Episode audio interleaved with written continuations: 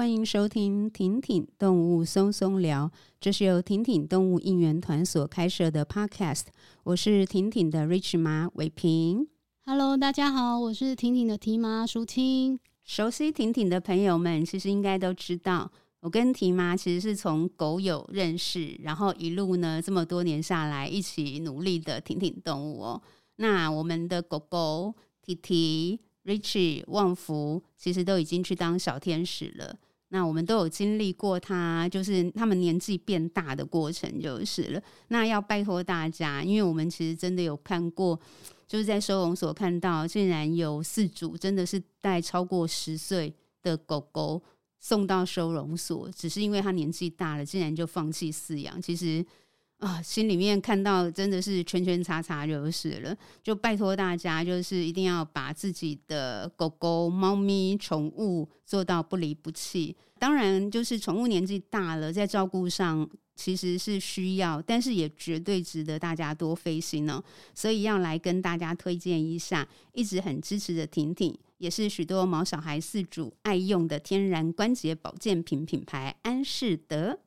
跟大家推荐安适德，真的超棒的，纽西兰进口，成分单纯，老狗老猫也可以安心天天吃哦。而且颗粒小，带有海鲜鲜味，很多狗狗都会当零食吃，不用硬塞硬喂。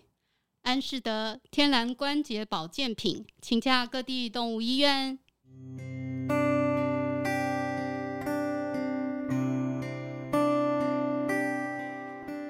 姨妈现在忙着照顾我们今天的小小来宾。那我们今天小小来宾的妈妈呢，是猫头，就是我们的受访者，所以还是请猫头跟大家打个招呼。嗨，大家好，又是我猫头，谢谢伟平的邀请，谢谢猫头受受我们的邀请哦。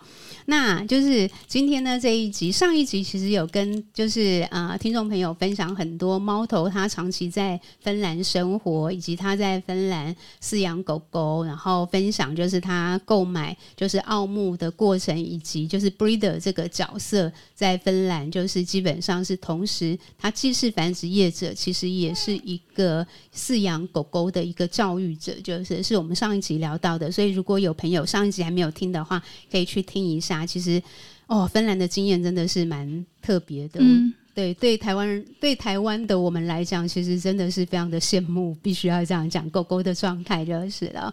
那猫头，你念就是在芬兰，你嗯、呃，你的博士是在芬兰念的，攻读的嘛，对不对？对，对，可以跟我们介绍一下你博士班，就是嗯、呃，你在念博士学位的主要的一个研究主题吗？是结合你大学跟研究所的一个 background，对不对？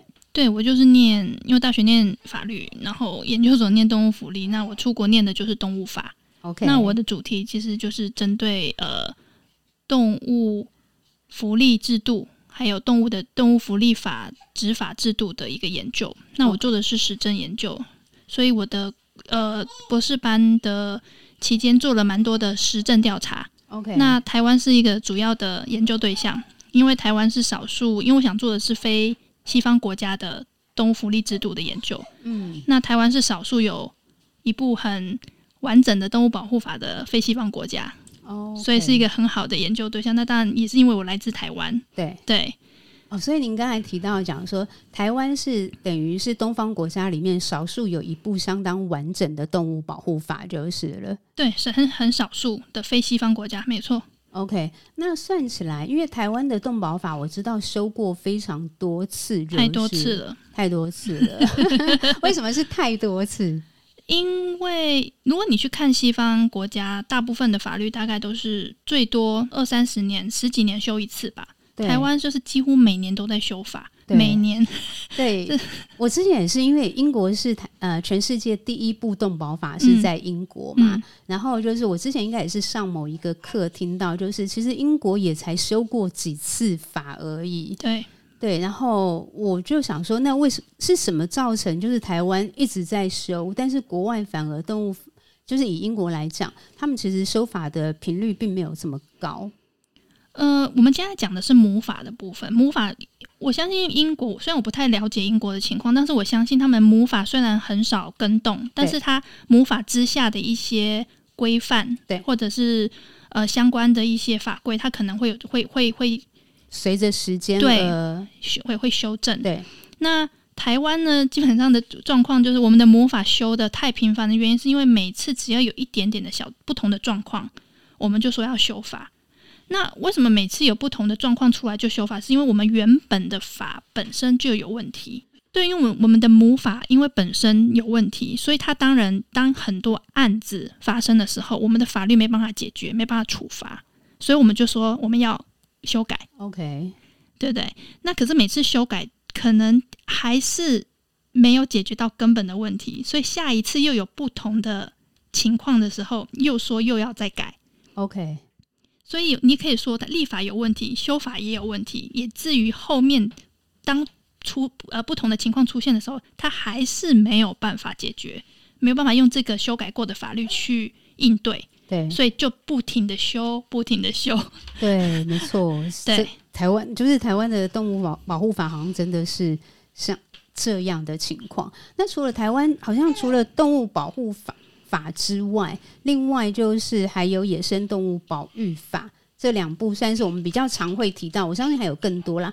那可以请猫头，就是可以针对台湾这两部法，动物保护法主要是针对什么？那野生动物保育法主要又是针对什么？那据我有限了解，其实即便我们有这两部好像很完整的法，但是实际上却对某些类别的动物。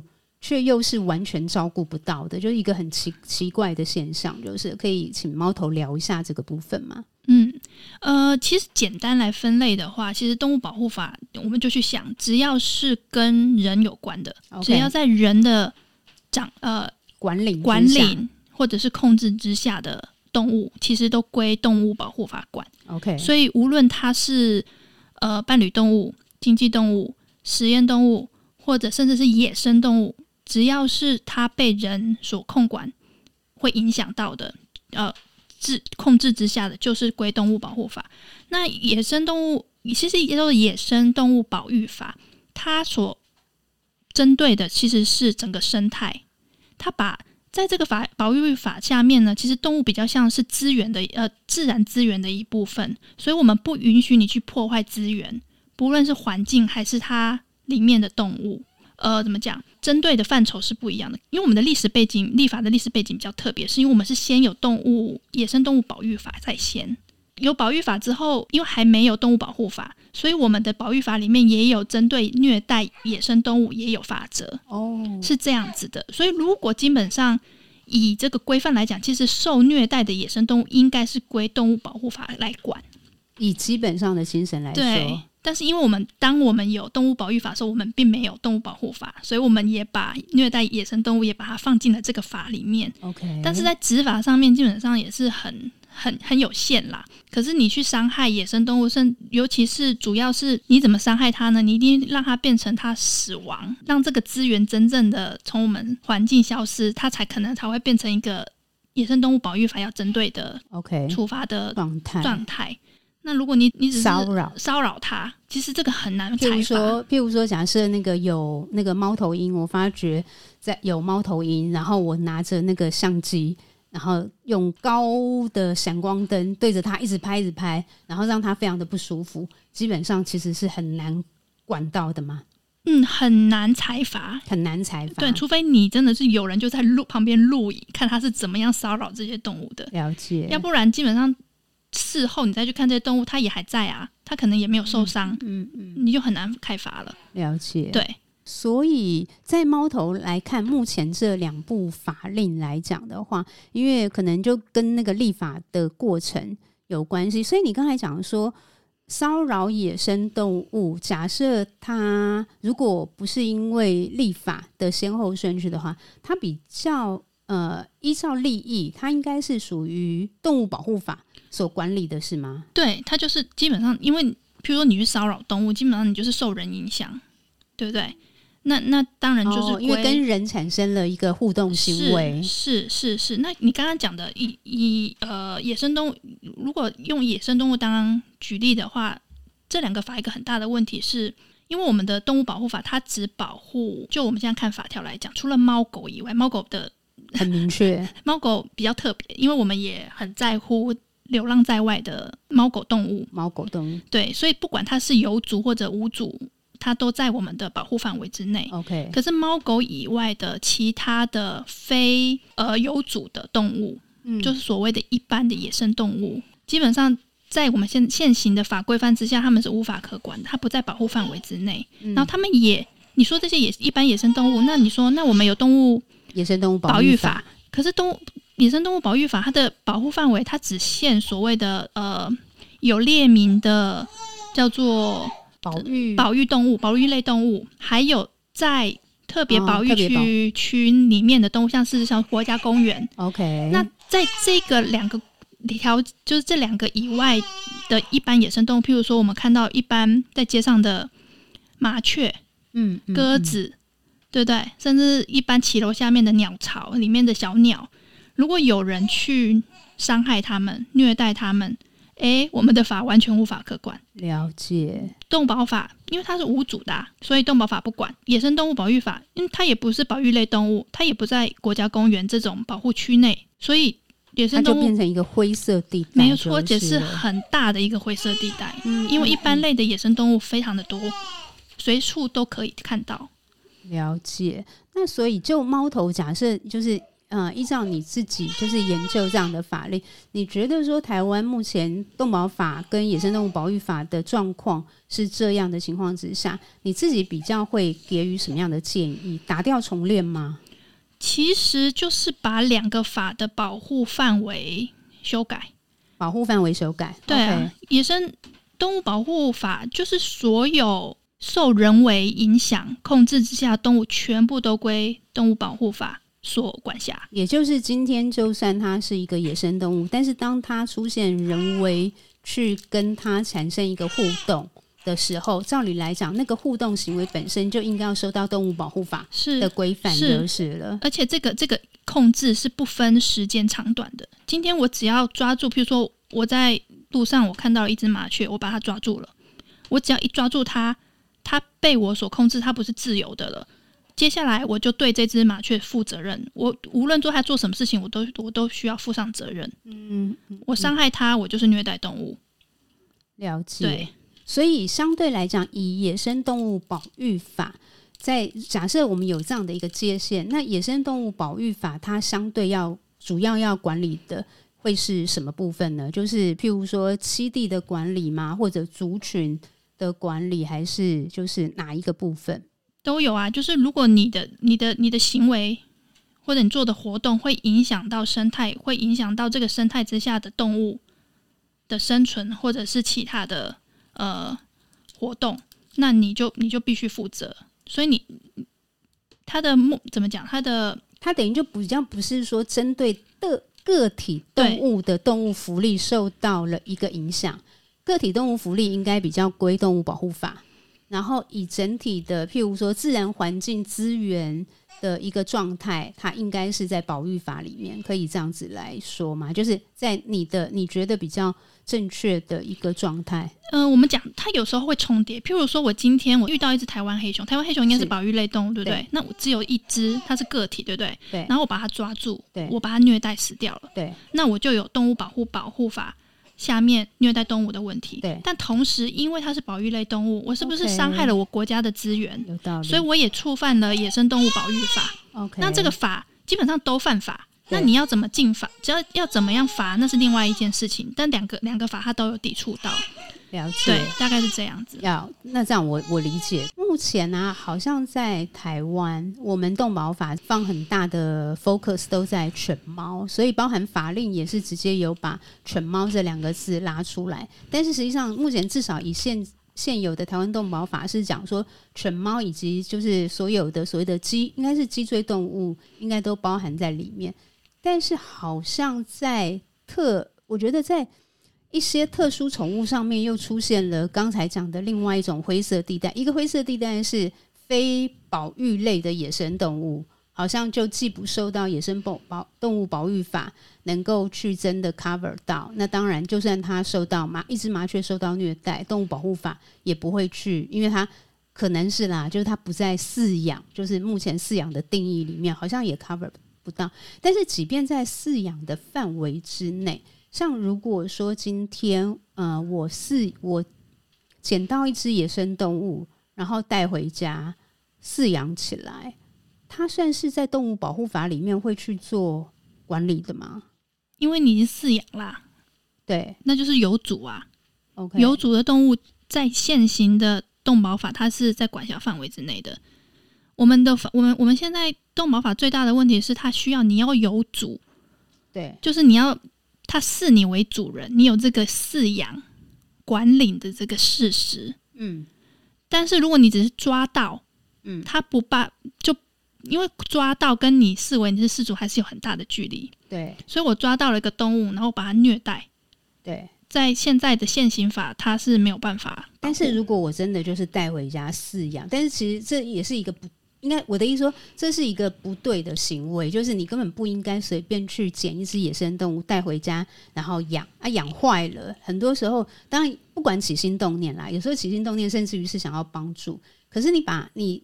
带一只好，就算是非保育类野生动物回去饲养，然后你就根本不懂啊，然后你又把它养坏了，这个好像也既不受到野生动物保育法管，好像动物保护法有这有管得到吗？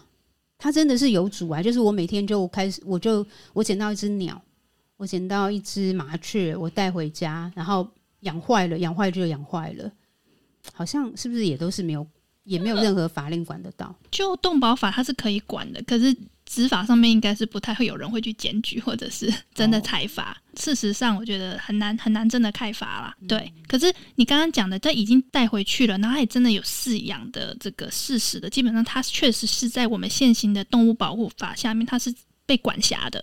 但是我相信，除了猫狗以外，大概其他类的动物，大概不太会有人会去在意。那我想要问一下。再问一个问题，所以假设今天，譬如说，假设我是我是一个生态的学生或学者都好，就是我认为说，一个社会里面应该要让民众理解以及管理，就是说，你不可以去轻易的去养呃捡到野生动物，你应该是要通报去找到对的单位，而不是带回家饲养。我想要去倡议这件事情受到管理。那他可以，他有法源依据吗？就是说，不可以捡野生动物回家养的这个部分，我们到底有没有法源依据？是野生动物保育法可以管吗？就是说，你不可以自己捡一只野生动物，就算它受伤了，你回家照顾，然后把它想要照顾好它，但是你就把它养下来，好像是不是也是没有没有法律，没有法可以管？这个野保法里面应该有相关规定，但是我我这一点我不是很确定，可能要去看一下法条，到底是不是非？我相信如果是国家公园，一定是不可以。哦，就是你不能在国家公园捡。对对，然后因为因为因为它它它是在保护范围，对，也不能捡保育类动物。对，这两个应该都比较明确。就是我我的印象我不是很确定，我记得动现在的野保法里面确实是有相关法律的。OK，只是执法问执法问题。对，你就算有规定。叫民众不可以随便就是带动物回家饲养，但是基本上可以执法的程度，我觉得是基本上是很微乎其微的。了解，对。哎、欸，那像这样的问题，国外是不是也有类似的问题？国外好像不太有、欸，哎，不太有。你是说的是，呃、就是譬如说，民众面对一般的野生动物，不管是进行虐待。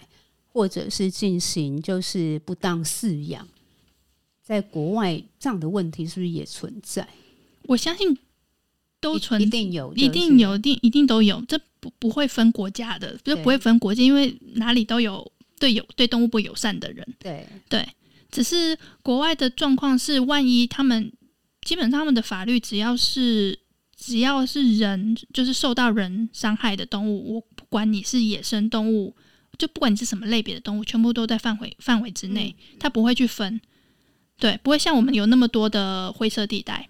对，我们现在就是蛮蛮明确的，就是好像反正只要好像野生动物，野生动物其实好像就会觉得它应该要在保育法里面管，好像就会被推开，是是这样吗？呃，我们我们举个我们常见的哈，我们不是有那种钩鼠。就是、嗯、就是，如果环境不好，会有老鼠。对，就是捕鼠笼，我们会买捕鼠笼来捕那种那种叫什么鼠，我不知道叫什么鼠，就是所谓的害虫。OK，好，那有有人有人抓到了，对，那你说它是我们一般想象的野生动物，好像不是，对不对？嗯、对，它就是对，很很难界定，好难归类。总之，它就生活在我们周遭，它数量很多。那有人把它蓄意抓起来，把它把它虐待死了。嗯。对不起，欸、我们的两个法都管不了。哎，对，这样子虐待管不了，管不了。我记得基隆之前像基隆有过一个这样的案子，然后他们有移送，但是就被打回来了，因为他说这不在 不在我们现行法的管管管理范围，保护法也没有没有办法，没有办法。对，哦、这个就是因为他不是他的由，因为他不是由他的主人，他不是有主的，对他不是有主，然后你抓住。控制也不在我们的定义之下，说是饲主。嗯，OK。所以你想想看，有多少的动物完全不在我们动物保护法的规范之下？超级多，嗯，数量多到惊人。可是还这个部分，目前还很少听到相关的团体提出来。所以我觉得，光是因为没有一个法是完美的啦，它的它的必须。不断的改革改革，但是我们连最基本、最前头的保护范围都是这么的狭隘，这么的有限。那这这个我我个人觉得是主要要先解决的问题。所以会不会就是这样子听下来，就是感觉上了我们的动物保护法却又修这么多次，我们会不会是在很多大原则上面，其实都譬如说包含到底你包含的范围？这种更大型的原则，其实我们反而是不清不楚的，然后不完整的。可是我们却又追求很多小细节。应该是说，因为这个跟猫狗无关哦，所以我们现在修改的基本上都直接会影响到比较我们重视的动物哦。反正追求修法细节都是在我们自己重视的动物跟重视的一些点。对。但是真正最源头这部法令本身的缺失，却很少拿出来探讨。对的原则，而且很多很少，可能很少去检讨修法的人去看我们现在实际的情呃执法状况。如果他知道了我们执法状况有多少的应该被裁罚的都无法可管的时候，他才会意识到说，我们连最源头的原则都有问题。有多少的动物完全不在这部法的管辖范围之内，你就知道问题有多大了。可是很可惜的事情，因为他们不是猫狗，因为这些受害动物不是猫狗，所以就很少得到关注。了解，对。所以就这样的话，就你的建议是不是说，假设啦，今天虽然我觉得那个应该很难，但是万一不小心，农委会的，就是应该说具有决策权的人，刚好听到我们这一期，希望希望 对，那你会比较建议说，譬如说，台湾在面对动物法令上面，其实真正应该要去做的事情是什么？应该说要做的事情很多，很多，只是我们要有优先顺序。第一个，我们刚刚讲的保护范围，最基本的保护范围，你就要把它重新理清。对，而且你不需要这么多的限制。嗯，对。然后再来就是，我们现在有的法，有些法它其实已经规范的算完整了，可是执法上面你就是没有人力，就是没有资源，你法立的再好都没有用啊。你改的越好，你你执法的问题，你还是没办法执法，那怎么改都没有用。所以我会希望焦点可以放在说，怎么把现行法肯定它要修改的地方还有很多，这是不断要做的事情。只是当下我们现在的执法要怎么做，怎么可以让现在的执法资源可以怎么讲，可以跟我们现在的立法。可以配合，嗯嗯嗯，嗯才是有一个连接，就是对，而不是法去修法的修的，就是一直往细节里面钻，然后标准拉到一个非常非常高，就是至少针对犬猫啦，但是其他部分也没跟上，然后最后又跟实际执行又是整个脱节的。是啊，然后每年都修法的情况之下，我们所有的这个叫执法资源，不管是不管是人力还是什么，完全都没有增加。第一线的这个执法人员，他只是疲于奔命，但是其实真真的能够做的还是很有限的。对，这是我觉得我会建议要求要先考量的。了解。在预算啊、人力资源上面，目前好像农委会也有增，不过它就是增加一个宠物管理，那还是宠物啊。对。然后它主要还是猫狗，对不对？对，还是。以你的了解，对，我知道我朋友去过，去接触。是啊，那还是一样啊。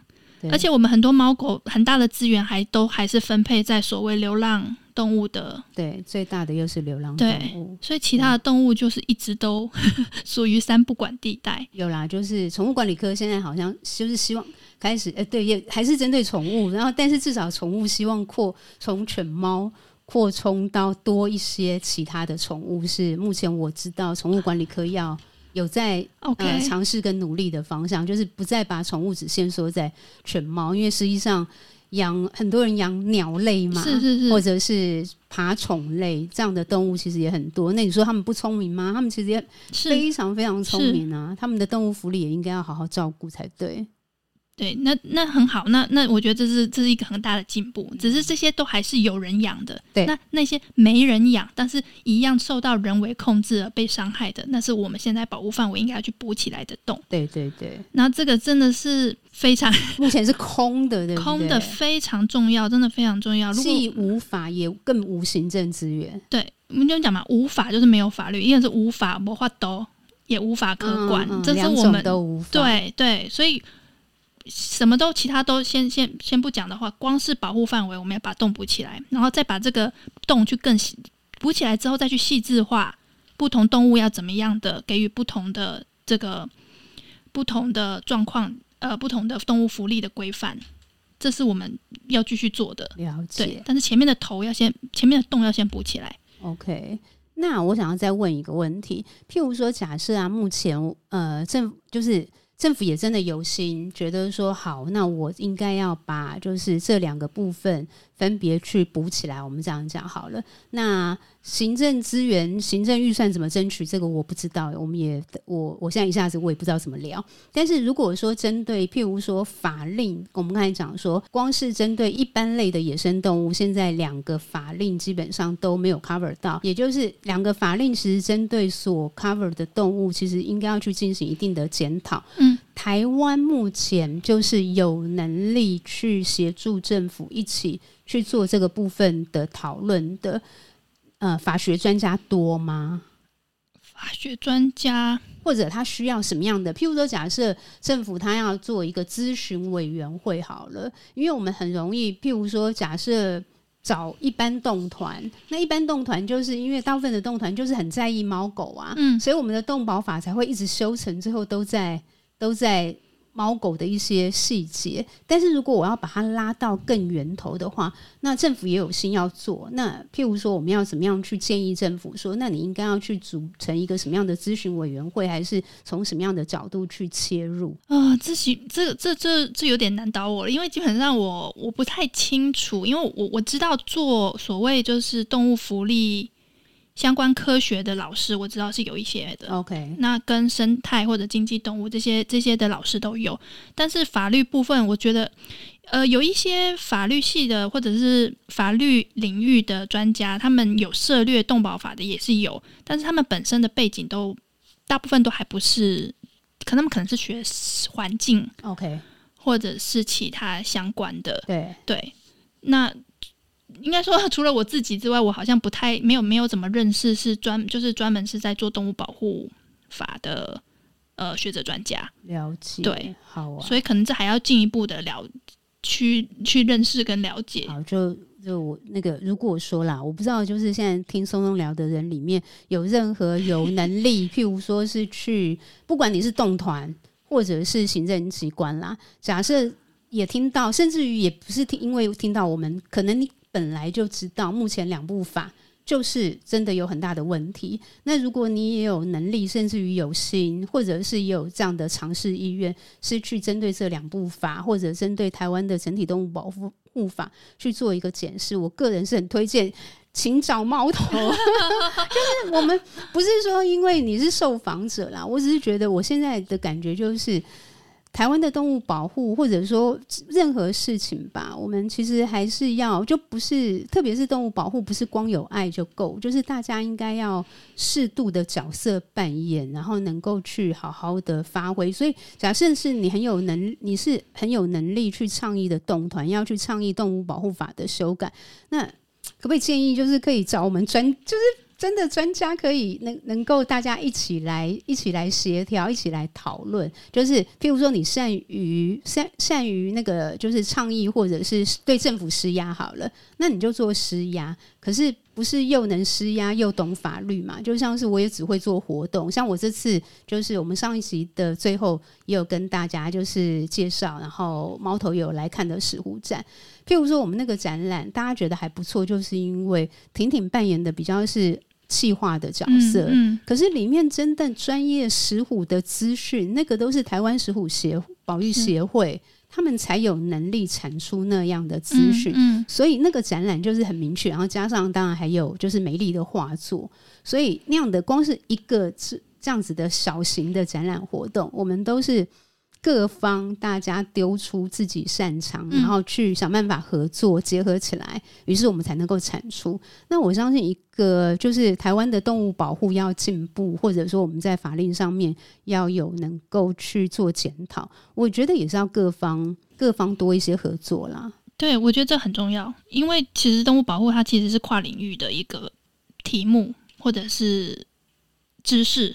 对。那领域，那他需要不同的专家、不同背景的人一起来，一起、一起、一起投入。是我懂的也只是你说法律，其实也只是法律的一部分。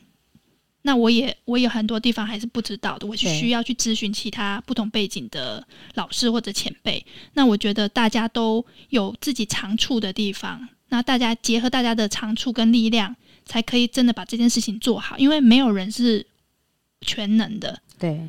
对，再厉害的人，他都有他不懂的地方。没错，就是在不同的事情上面，我们都要有这样的态度。其实我觉得，我们每一个人只要能够有一件事情努力的懂，就已经很了不起了。是是是，你说就算是动物法，其实是动物法已经是这么这么这么小的范围了。我还有很多东西我都还是不懂，因为动物法里面牵涉的东西太多了。多了，我比较懂的是比较了解是动物虐待部分。哦，OK，对。所以你说什么动物野生动物保育法那部分也很多东西是我不了解的，我还是要都要请教其他前辈。就更何况是法律领域以外其他的知识跟跟领域，对，了解。所以希望可以有机会可以跟不同的对大家聊交流。嗯嗯嗯，对，这也是就是我们希望看到的，就是嗯对。好，那最后因为不好意思，可能我们这两集的时间真的太有限，其实。本来都还有更多问题想要跟猫头聊的，但是呢，一方面我们现场有一个 baby，我们要不时的照顾他，所以其实我们中间有时候会停下来，去让我们的那个娜娜受到好的呵护，这样子。动物福利，对动物福利，所以我们这这两集的时间没有办法那么的充分，也跟听众朋友说个不好意思就是了。那但是呢，我想，其实刚才也有提到啦，就是整个整个，不管是动物保护法，像刚才讲到，即便是英国，基本上它很多法令一定会随着时间，在很多就是执行上面要做很多的一个修正之类的。更何况是，我觉得我们应该说，不可能两个小时可以把很多事情厘清，或者是讨论到一个什么样一个、嗯、一个很很完美。的状态，所以就请大家。总之呢，我们就是持续的。假设我们喜欢动物，至少我们可以有一个态度，就是我们持续的去认知到自己其实懂得是很少的，是没错，对不对？没错。然后我们就要不断的去学习，跟回头检讨，然后再学习，再检讨，这样子是是是，对。好哦，那猫头最后有没有什么要还要跟我们的听众朋友分享的？嗯。可以分享的其实很多啦，但是时间有限，希望后会有期。对，后会有期。我们对对等那个，一个是我们看有没有办法哦。婷婷就是因为我们做 podcast，还是一方面我们真的太忙了，我们毕竟不是做专业的 pod。那个 podcast，然后这是一个一个问题啦。然后另外一个就是，我们其实也才做到今年是第一年。嗯，我的意思是说，如果我们有一天可以克服那个录音的方式，也许我们也可以跟猫头在那个芬兰的时候来个 直接线上对录，这样子也是一个方式。哦、那那这样会很棒。对，没有空间的限制。没错。好哦，那就是再次谢谢猫头在要回到芬兰的前一天，还花这么多时间来跟我们聊天，我的荣幸，我的荣幸，谢谢，也也谢谢这次的机会，这样子可以跟大家分享一些事情。嗯、那也谢谢那个正在照顾着娜娜的提麻抒情，谢谢，然后也 谢谢娜娜，就是其实我们这样子一直讲话，娜娜还要在这样的环境里面睡觉，这样子，对，OK，好，那谢谢猫头，谢谢，拜拜，拜拜。